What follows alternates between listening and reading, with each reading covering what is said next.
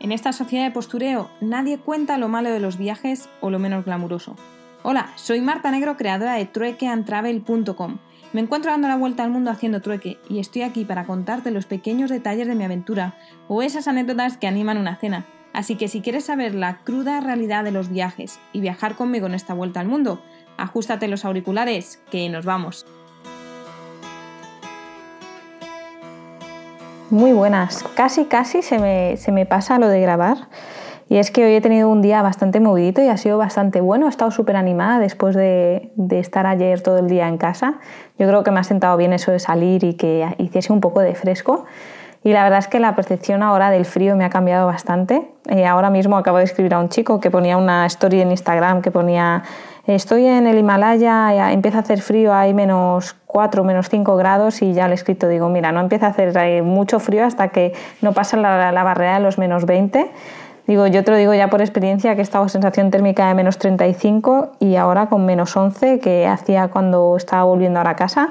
La verdad que, que ya lo llevo bien y hasta veces, bueno, hoy he vuelto sin guantes, o sea, yo ya no me lo explico. Mi cuerpo ya se está adaptando para que me quede menos de un mes y cuando vaya a Tailandia mi cuerpo explote por tanta diferencia térmica. En fin, hoy por la mañana tenía una clase de español, la tenía con, con una madre y con su hijo que en marzo van a, a Barcelona y se están preparando para poderse comunicar un poco. Y esta vez me tocaba no solo media hora, sino una clase completa. Así que la verdad que cinco minutos antes me he puesto a buscar clases básicas de español en, en internet y me he dedicado a explicarles un poco igual frases básicas y útiles que pueden utilizar allí cuando estén viajando. Eh, del tipo de dónde, dónde, está mi habitación o dónde hay un supermercado, eh, cómo se responde y demás. Y luego el tema de, los masculinos, los femeninos, los plurales. Y la, ah, la, verdad que ahora que me toca explicar español me estoy dando cuenta de lo complicado que es nuestro idioma, las variantes que tiene, porque intento explicar eh, pues una, una, norma y luego se ve que hay muchas variables y que no siempre se puede seguir la norma y la verdad que veo que es bastante complicado.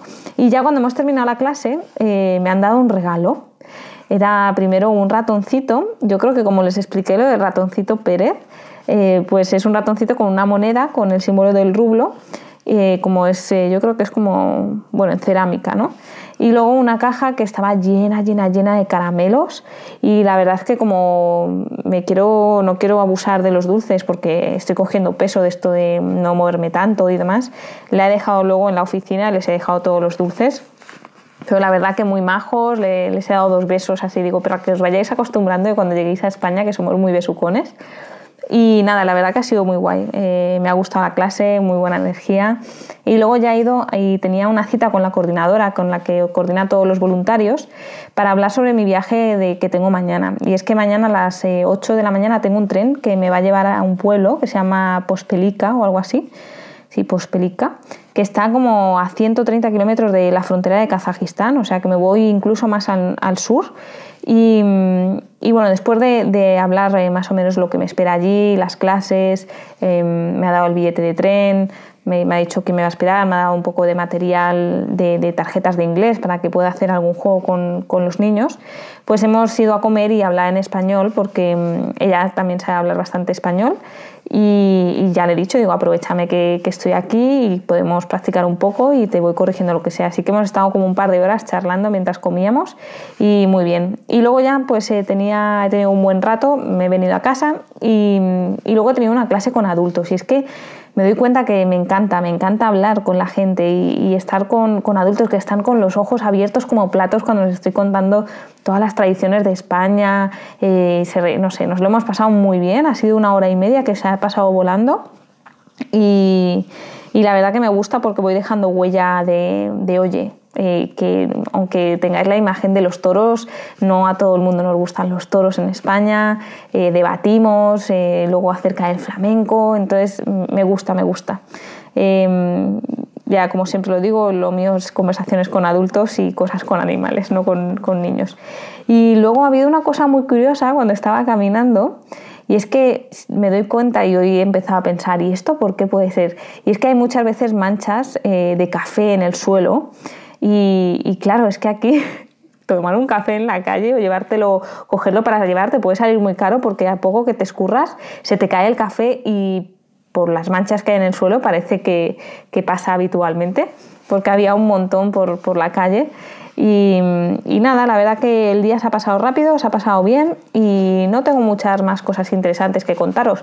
Ya mañana cuando llegue a este, a este pueblo, seguramente que os podré contar cómo es, qué me encuentro, cómo me reciben. Lo que sí que la familia que me va a coger le ha preguntado a esta chica coordinadora acerca de la comida. Y yo ya le había dicho a la chica que, bueno, yo actualmente sí que estoy comiendo carne porque quiero probar los platos típicos de los lugares y aquí pues la carne pues es lo más común, ¿no? Eh, me pedí el otro día en un restaurante una, sopa de calabaza y tenía trozos de carne, es como en serio. Total, que le ha dicho que, que comía de todo. Así que yo espero que no me vayan a poner, bueno, si me ponen eh, como hay como unos ravioles aquí que son muy típicos, rellenos de carne, eso pues vale, está bien, o una sopa con un poco de carne, pero espero que no me pongan el plato, uno de los platos típicos que es lengua de vaca. A los que coméis carne probablemente digáis, ah, pues Marta, si no pasa nada, pero yo que no estoy acostumbrada a comer carne, para mí sería, puff, eh, sería muy duro y mm, a ver si me lo podría comer. Aunque mi compañero de piso me ha dicho que no cree porque ese suele ser una carne bastante cara y, no creo, así que ojalá que no sé, me pongan un poco una beef stroganoff con un poco de puré de patata y cosas así y a mí que me dejen de, carnes raras.